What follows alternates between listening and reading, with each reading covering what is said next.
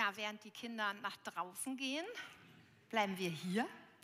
Vielleicht würden einige von euch auch gerne mitgehen. Ist bestimmt auch cool. ähm, ja, ich habe euch etwas mitgebracht, nämlich ein Bild. Wer kennt den? Boris Becker, genau. Das ist der Bäckerhecht. Boris Becker. Warum habe ich das Bild mitgebracht? Als ich noch etwas jünger war und Boris Becker aktuell, ich glaube auf dem Bild ist er 17, äh, da hatte ich einen Freund, der hat total gerne Profitennis geguckt. Und wenn ich bei dem war, musste ich immer mitgucken, obwohl ich das eigentlich gar nicht so cool fand. Aber ich habe mich dann darauf eingelassen. Und ähm, vor allen Dingen, wenn Boris Becker da war, da ist er so richtig mitgefiebert. Und ich weiß nicht, ob ihr euch mit ihm schon mal beschäftigt habt. Ähm, ich hatte mal eine Reportage über ihn gehört mit einigen Interviews und er hat beschrieben, ähm, dass er zum Tennis eigentlich nur kam, weil sein Vater ein Tenniscenter aufgebaut hat. Und ähm, dann hat er angefangen, Tennis zu spielen und wurde immer besser und er hatte große Pläne. Aber nicht alle haben diese Pläne geteilt. Also viele haben gesagt, ah nee, der packt das nicht, ist nicht gut genug. Aber der Boris Becker, der hat sich davon nicht abbringen lassen. Er hat gesagt, ich will ganz nach oben. Und er hat so eine richtige Leidenschaft entwickelt. Und alles andere war nebensächlich. Er hat nur noch Tennis geübt. Er hatte keine Freundschaften. Er hat natürlich noch seine Schule weitergemacht, aber er hat vorwiegend einfach nur Tennis geübt. Und allen zum Trotz ist er mit 17 dann der jüngste Spieler beim Wimbledon-Turnier geworden. Also er hat es geschafft. Er hatte eine echte Leidenschaft. Und wir beschäftigen uns ja gerade mit einer Serie. Es geht um den Kolosserbrief. Und jetzt fragt ihr euch vielleicht, was hat Boris Becker mit dem Kolosserbrief zu tun? Ähm, also der Kolosserbrief, der wurde ja von Paulus geschrieben. Und als ich mir diesen Kolosserbrief angeguckt habe, ich habe ihn einmal von also einmal durchgelesen praktisch und dann so meine Stellen da so angeguckt. Ähm, und da ist mir das so nochmal deutlich geworden. Also dieser Paulus, der war so leidenschaftlich für Gott unterwegs. Also äh, das spricht aus allen Zeilen heraus. Und wenn wir uns ein bisschen mit dieser Person beschäftigen, dann war der Paulus ja mal der Saulus. Saulus, der nämlich total hartnäckig und leidenschaftlich sich für seine Überzeugung eingesetzt hat. Und wir lesen da in der Apostelgeschichte, Paulus aber schnaubte, also ah, wütend, noch mit Drohen und Morden gegen die Jünger des Herrn und ging zum Hohepriester und bat ihn um Briefe nach Damaskus an die Synagogen, dass er Anhänger dieses Weges, Männer und Frauen, wenn er sie fände, gefesselt nach Jerusalem führte. Wir wissen, dass die Christen da gemeint sind. Er hatte einen richtigen Hass auf die Christen. Er fand das richtig schlimm, dass es die gibt. Und er hat alles dafür getan, damit die wirklich gefesselt irgendwo landen und ihre Botschaft nicht mehr weiterbringen können. Also er war leidenschaftlich, er war ein Jesus-Verfolger, ein leidenschaftlicher Jesus-Verfolger. Warum eigentlich? Habt ihr eine Idee? Ja, warum war der das? Also er war ja ein Pharisäer und die Pharisäer, die waren damals die stärkste religiöse Partei im Judentum.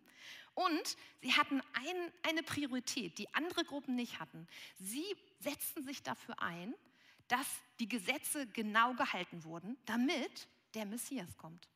Die hatten eine ganz große Messias-Erwartung, die Pharisäer. Das war Paulus Leidenschaft. Er wollte, dass, dass, der, dass Jesus kommt, dass der Messias kommt, nicht Jesus, der Messias kommt. Aber Jesus scheint seinen Vorstellungen nicht entsprochen zu haben. Also er lebte da ja schon, aber das war nicht das, was er erwartet hatte. Und dann hat er eine Begegnung. Er hat eine Begegnung und da steht, als er aber auf dem Weg war und in der Nähe von Damaskus kam, umleuchtete ihn plötzlich ein Licht vom Himmel und er fiel auf die Erde und hörte eine Stimme, die sprach, Saul, Saul, was verfolgst du mich? Er aber sprach, Herr, wer bist du? Da sprach er, ich bin Jesus, den du verfolgst. Er hatte nicht verstanden, dass Jesus dieser Messias ist. Und plötzlich hat er diese Erscheinung und er ist dann für drei Tage blind Und ein gewisser Hananias, der musste dann dahin gehen und der hat Gott noch gesagt, oh Gott, der, der, der, ähm, der tötet mich, wenn ich komme. Das ist ein, ein Jesus-Hasser. Aber Gott hat gesagt, geh dahin. Ich, ich weiß, das ist gut. Und er hat ihm dann die Hände aufgelegt und der ist blind geworden, äh, sehend geworden. Und, ähm, und ist dann ja sehend ein Jesus-Nachfolger geworden. Ein Jesus-Follower. Ein Jesus-Nachfolger. Und er hat plötzlich erkannt, Jesus ist der Messias, auf den ich so lange gewartet habe. Er hat praktisch die Seiten gewechselt. Also er war Verfolger und jetzt ist er zum Verfolgten geworden. Und plötzlich ist er auch der, der im Gefängnis sitzt. Nämlich als dieser Kolosserbrief geschrieben wurde, da sitzt Jesus im Gefängnis. Das hat Jürgen schon mal in seiner Predigt erwähnt. Er sitzt im Gefängnis und schreibt in diesem Gefängnis ähm, diesen Brief. Und heute soll es um die Frage gehen, wie geht Paulus damit um, dass er Leid und Bedrängnis erlebt. Denn plötzlich ist er der, der diese Bedrängnis erlebt, selber verfolgt zu werden. Wie geht er eigentlich damit um? Und wenn wir so an die Gefängnisse uns in, in, Deutschland denken, dann wissen wir, also da geht das ja noch einigermaßen. Da gibt es einen Raum, da gibt es ein Bett, da gibt es Essen und Trinken, ja, da gibt es äh, Wärme. Aber der hat da richtig in so einem Loch gesessen. Das war meistens feucht. Es gab nicht genug Essen und Trinken, kein Licht. Ja, also das war wirklich kein schöner Ort, kein kuscheliger Ort. Und trotzdem schreibt Paulus das hier Kolosser 1, Vers 24. Jetzt freue ich mich in all dem Leid, das ich für euch zu ertragen habe. Ich erdulde am eigenen Körper das Maß an Leid, das wir für Christus auf uns nehmen müssen. Und das kommt seinem Leib zugute, das heißt der Gemeinde. Ich freue mich in all dem Leid. Also eigentlich kann man sich das doch gar nicht vorstellen, dass er sowas schreibt, oder? Seid ihr schon mal Menschen begegnet, die in ganz schweren Umständen waren und die gesagt haben, ich freue mich trotz dieses Leides, ich freue mich in all dem Leid? Gibt es jemand, der jemanden erlebt hat? Ja, Ralf. Hast du auch schon erlebt? Genau. Also es gibt manchmal Menschen, äh, die das können und Paulus war einer davon. Und trotzdem fragt man sich ja, wie hat er das gemacht? Wie hat er das geschafft? Und dieses Wort Leid, was hier steht, das ist das gleiche Wort, was Jürgen schon mal in seiner Predigt erwähnt hat. Es heißt nämlich Flippes, also das ist aus dem hebräischen Urtext.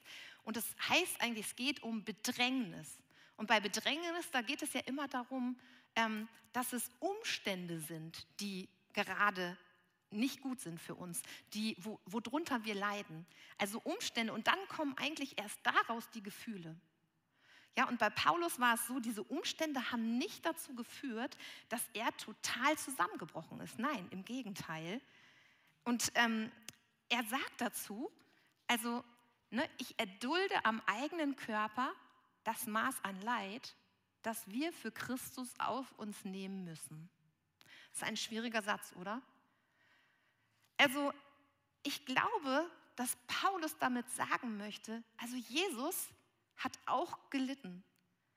Er hat sich anspucken lassen, beschimpfen lassen. Er musste manchmal davonlaufen, damit er nicht eingesperrt wird. Und er ist am Ende am Kreuz gestorben. Und all das, das werde ich als Paulus auch erleben und vielleicht damit auch etwas auf mich nehmen, was auch Jesus auf sich genommen hat. Und das ist das, was uns zusammenführt mit Gott, was wir gemeinsam tragen, was er noch in seinem, also es hört sich ja an, als wenn das Maß noch nicht voll ist. Ich glaube, es geht nicht darum, dass das Maß nicht voll ist, sondern dass wir mit in diesem Maß da reingehen, das Maß an Leiden. Und das Bedrängnis, Leid dazugehört zum Jesusweg. Man könnte sich ja ernsthaft fragen, also wie kann Paulus das sagen und wie können wir das heute sagen? Was bedeutet das eigentlich für uns? Also wenn ich ganz ehrlich bin, ich will selber auch keine Bedrängnisse haben. Ich will auch nicht leiden. Ich, ähm, ne, also wenn es mir nicht gut geht, dann schreie ich nicht Hurra. Und ich glaube, darum geht es auch nicht. Und ich glaube, was Paulus da erlebt, das sind ja Bedrängnisse, die passieren, weil er Christ geworden ist.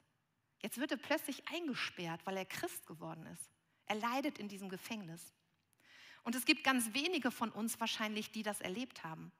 Also in der ehemaligen DDR zum Beispiel, da war das ja so. Man hatte echte Nachteile. Man konnte nicht studieren, man konnte kein Abitur machen, man war auf der Liste und wurde beobachtet, wurden ja alle, aber die besonders, die Christen. Also da hatte man Nachteile. Aber auch hier unter uns gibt es Menschen, die kommen aus anderen Ländern, wo Christen nicht geduldet werden. Ich hatte jetzt gerade ein Gespräch mit Zweien und es hat mich wirklich berührt, weil die haben echte Bedrängnis erlebt. Die haben in ihrem Land erlebt, dass sie verfolgt wurden. Und dann sind die hierher gekommen. Jetzt könnte man sagen, alles gut. Nee, aber die haben da alles verlassen. Ihre Familie, ihre Freunde, ihre Arbeitsstellen. Die müssen hier von Null anfangen, die Sprache lernen und so weiter. Die werden nie wieder das Niveau erreichen, wo sie mal waren so das Lebensniveau. Die haben das getan, was Paulus hier getan hat. Die haben nämlich wirklich gelitten, weil sie Christen sind. Und wir, wir leiden heute oft hier in Deutschland zum Glück noch nicht darunter, dass jemand ähm, ja, uns verfolgt. Paulus ist der, der sagt, ich nehme das auf mich. Und vielleicht kennt ihr dieses Wort, Leidenschaft ist eine Eigenschaft, die Leidenschaft. Wenn man das hört, könnte man sagen, okay, lieber keine Leidenschaft entwickeln. Und es ist tatsächlich so, es hat was damit zu tun, dass man leidet, wenn man eine Leidenschaft hat.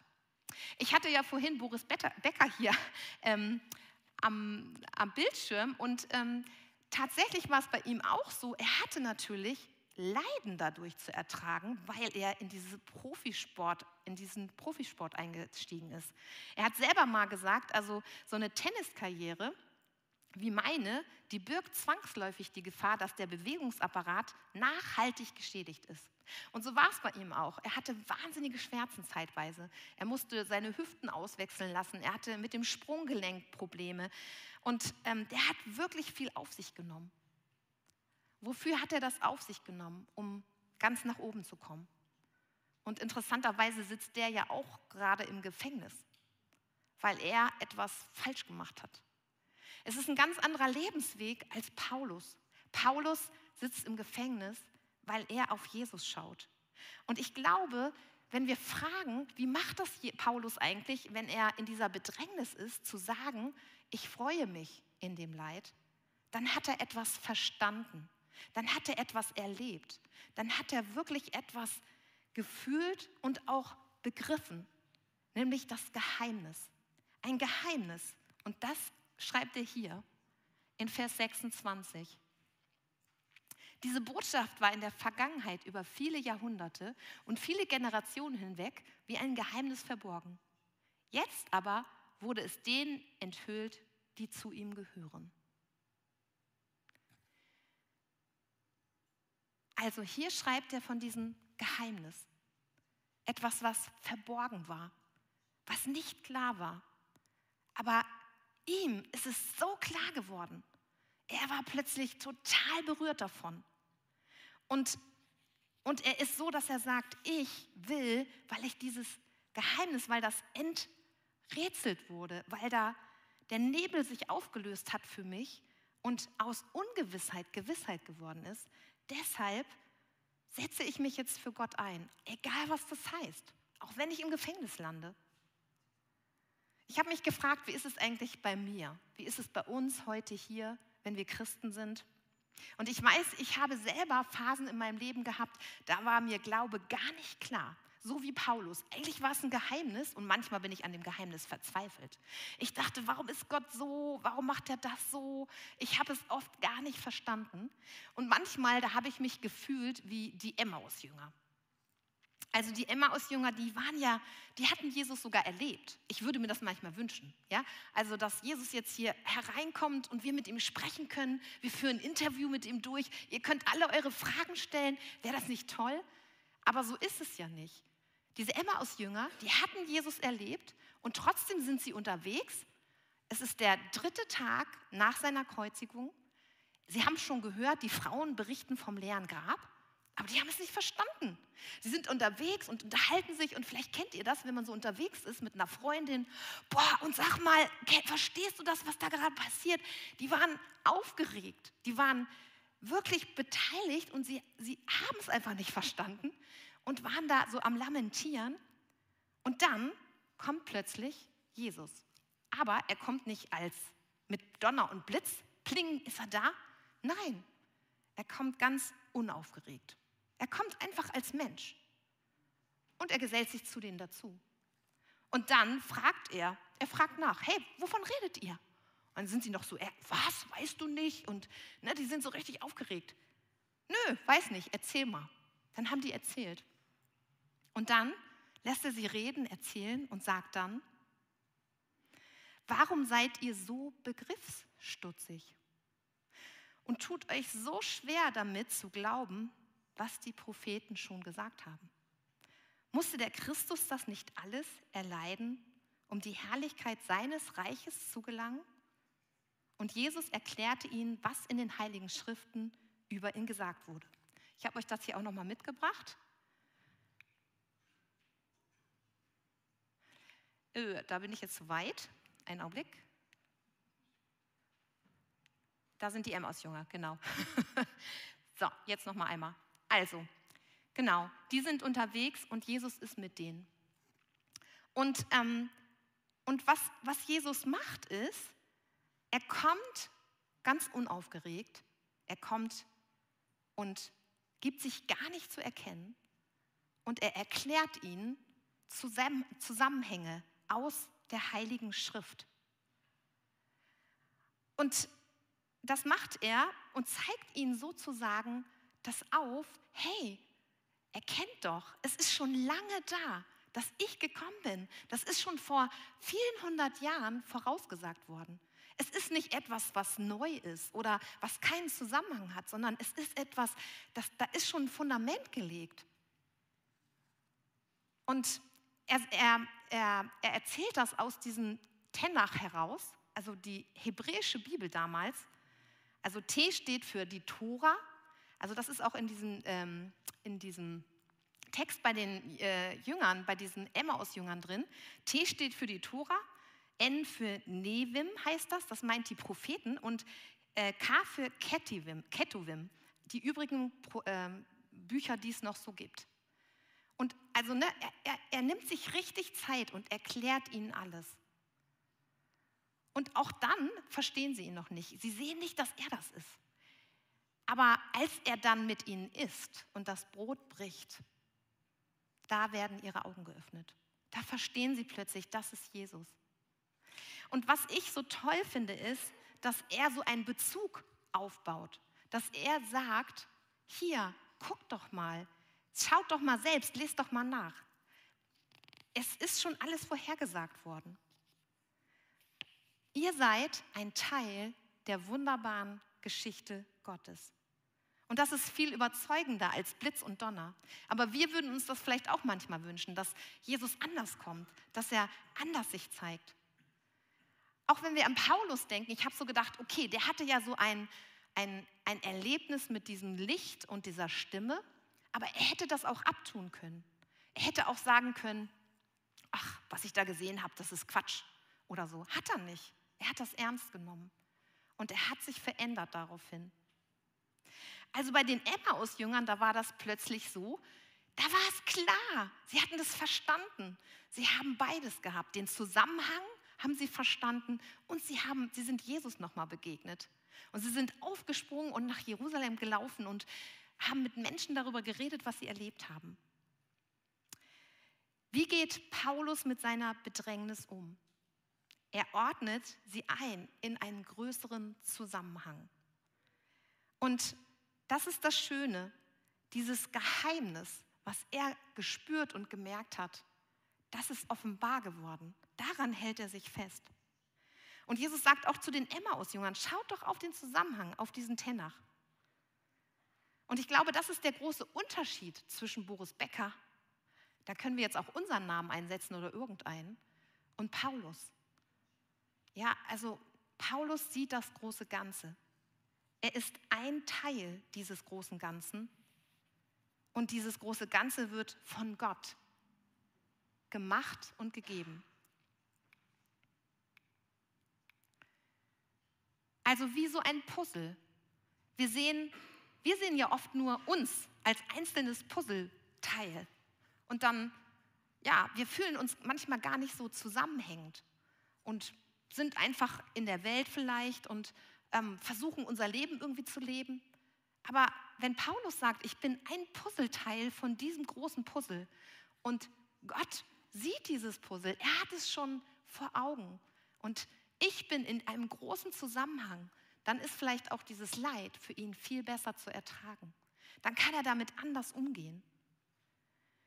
Und letztendlich ist es so, dass wir eine neue Perspektive durch Gott bekommen können, egal wo wir gerade drin stehen. Dass wir Teil dieser bedeutsamen Geschichte Gottes sind. Und dann machen manche Dinge vielleicht auch Sinn, auch unangenehme Dinge. Ich vergleiche das manchmal mit so einem, einer Geburt. Ohne Geburt gibt es kein Kind. Ohne Schmerzen werden wir nie dieses Menschenkind im Arm behalten. Ohne Schmerzen kein Glück.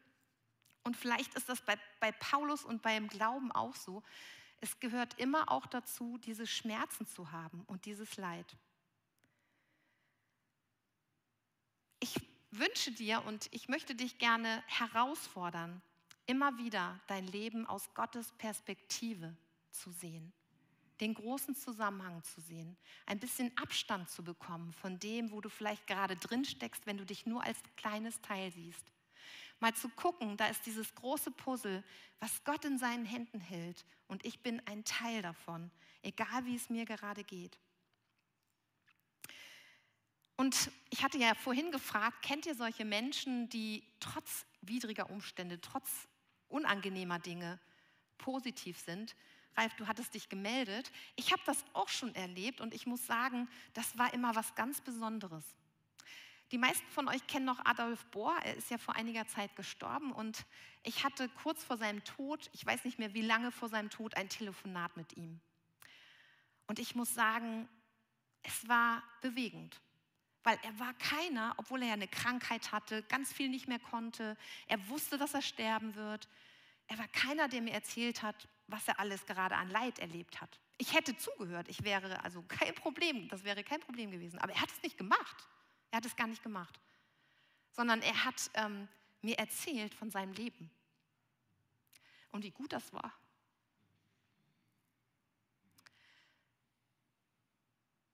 Und das fand ich wirklich bewegend. Und nach dem Telefonat habe ich aufgelegt und gedacht, ich bin gesegnet worden. Ich wollte eigentlich ihn anrufen, damit ich ihm was Gutes tue, aber ich bin gesegnet worden. Und ich glaube, das ist so etwas. Vielleicht kannst du auch so eine Geschichte erzählen, Ralf, von jemandem. Und ähm, so ist Paulus gewesen. Er hat nicht auf seine Umstände nur geguckt, sondern er hat auf diesen Christus geguckt, auf den er schon jahrelang gewartet hat.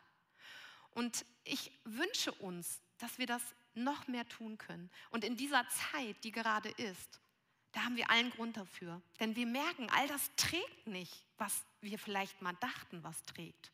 Es trägt nicht. Aber Gott trägt uns. Er ist da. Genau.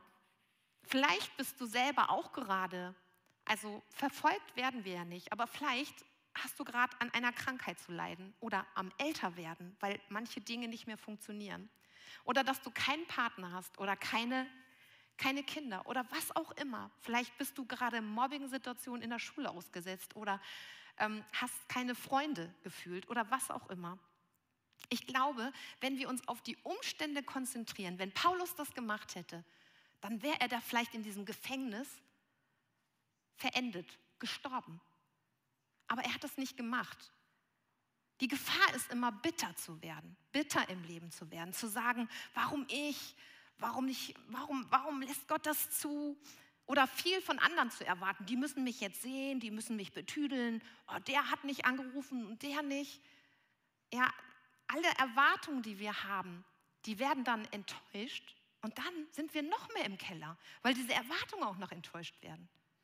Und ich glaube, es geht darum, wie Paulus das immer wieder macht. Und ich glaube, das ist nicht immer einfach, aber diese Umstände mal beiseite zu tun und zu sagen, okay, was kann ich trotzdem noch tun? Wenn ich alt werde und nicht mehr hören kann, was kann ich dann trotzdem noch tun, auch wenn ich nicht mehr hören kann und vielleicht nicht mehr so gut in Gemeinde oder in, in, in Kreisen unterwegs sein kann? Was kann ich dann trotzdem noch tun? Ich weiß nicht, fällt einem jemand was ein? Was kann man noch tun, wenn man nicht mehr so gut hören kann? Was kann man Gutes tun oder anderen Gutes tun? Ja, das ist Gebet. Das habe ich mir auch schon oft überlegt. Wie ist das? Also ich bin ja jetzt auch am Älterwerden, aber ich hatte schon mal zu einer Freundin gesagt, vielleicht betet man dann noch mehr, wenn man noch älter wird. Ne? Gebet zum Beispiel. Ähm, also sich das suchen, was möglich ist. Sich das von Gott aufs Herz legen lassen, was möglich ist. Meine Mutter ist Anfang des Krieges geboren. Ähm, da waren, sie lebte in einer kleinen Stadt und da waren auch nicht so viele Bomben Angriffe, aber ab und zu kam das schon mal vor. Und ähm, eines Tages war es dann wieder soweit, Motorengeräusche am Himmel.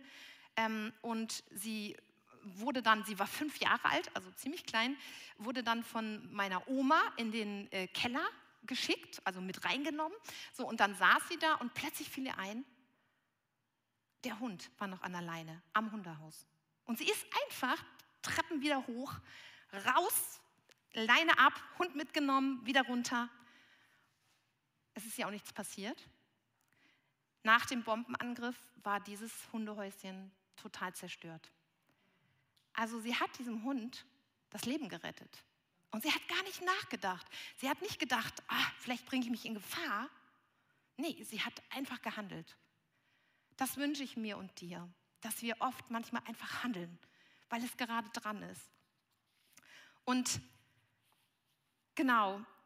Es, es gibt, also wir, wir sind Gefahren ausgesetzt, wir sind Dingen ausgesetzt und es wird nicht immer einfach sein, aber wir können Gestalter und Gestalterin bleiben. Auf jeden Fall ziemlich lange. Ich muss zugeben, es gibt manche Dinge, da kann man es nicht mehr.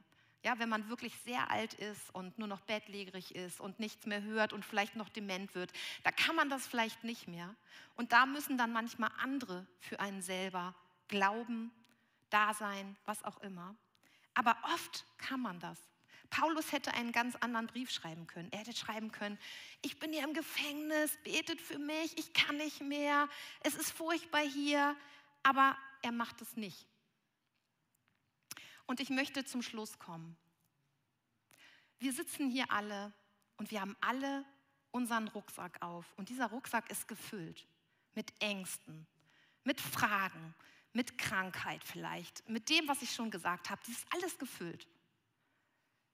Vielleicht kannst du dir mal überlegen, was für einen Rucksack du gerade auf hast. Wie groß der ist, wie schwer. Ja, also meiner zum Beispiel, den würde ich rot. Ne? Man hat so, wenn man fragt, der wäre rot. ja, und, ähm, und vielleicht ist es auch so, wenn man den so spürt, boah, dann ist das so, ne? Dann geht man so. So, wir kommen ja hier nicht so in den Gottesdienst, aber eigentlich ist das so. Ja, wir haben alle unsere Themen. Und was ich mir wünsche ist, dass wir, wir haben diesen Rucksack auf, keiner kann ihn uns wegnehmen. Ja? Aber was ist, wenn wir auf Jesus schauen?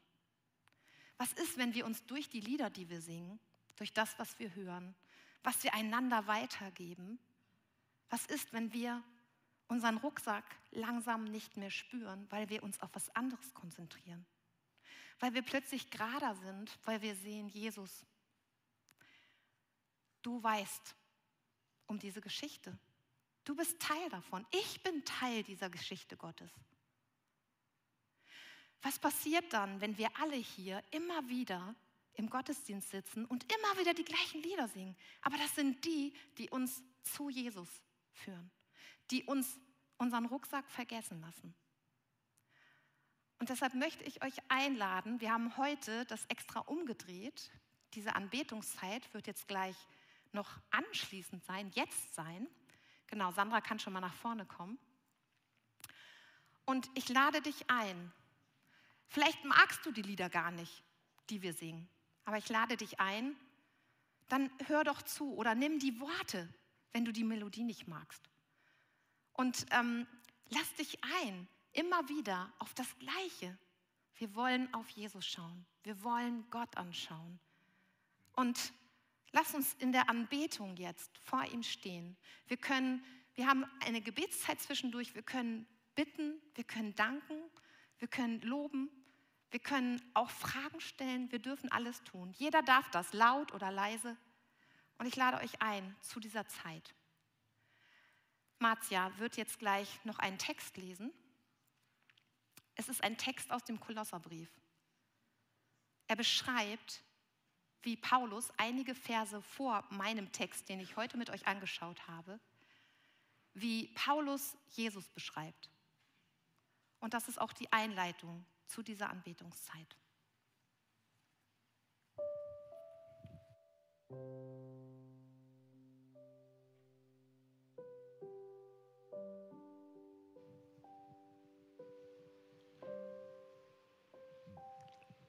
Das Christuslied, Kolosser 1, Vers 15 bis 20. Er ist das Bild des unsichtbaren Gottes, der zuerstgeborene, noch vor der ganzen Schöpfung. Denn durch seine Gegenwart wurde alles geschaffen, im Himmel und auf der Erde, das Sichtbare und das Unsichtbare ob Throne oder Herrschaftsbereiche, ob Mächten, Mächte oder Gewalten. Alles wurde durch ihn geschaffen und alles hat in ihm sein Ziel. Er ist vor allem da und durch seine Gegenwart hat alles Bestand. Und er ist das Haupt des Leibes der Gemeinde.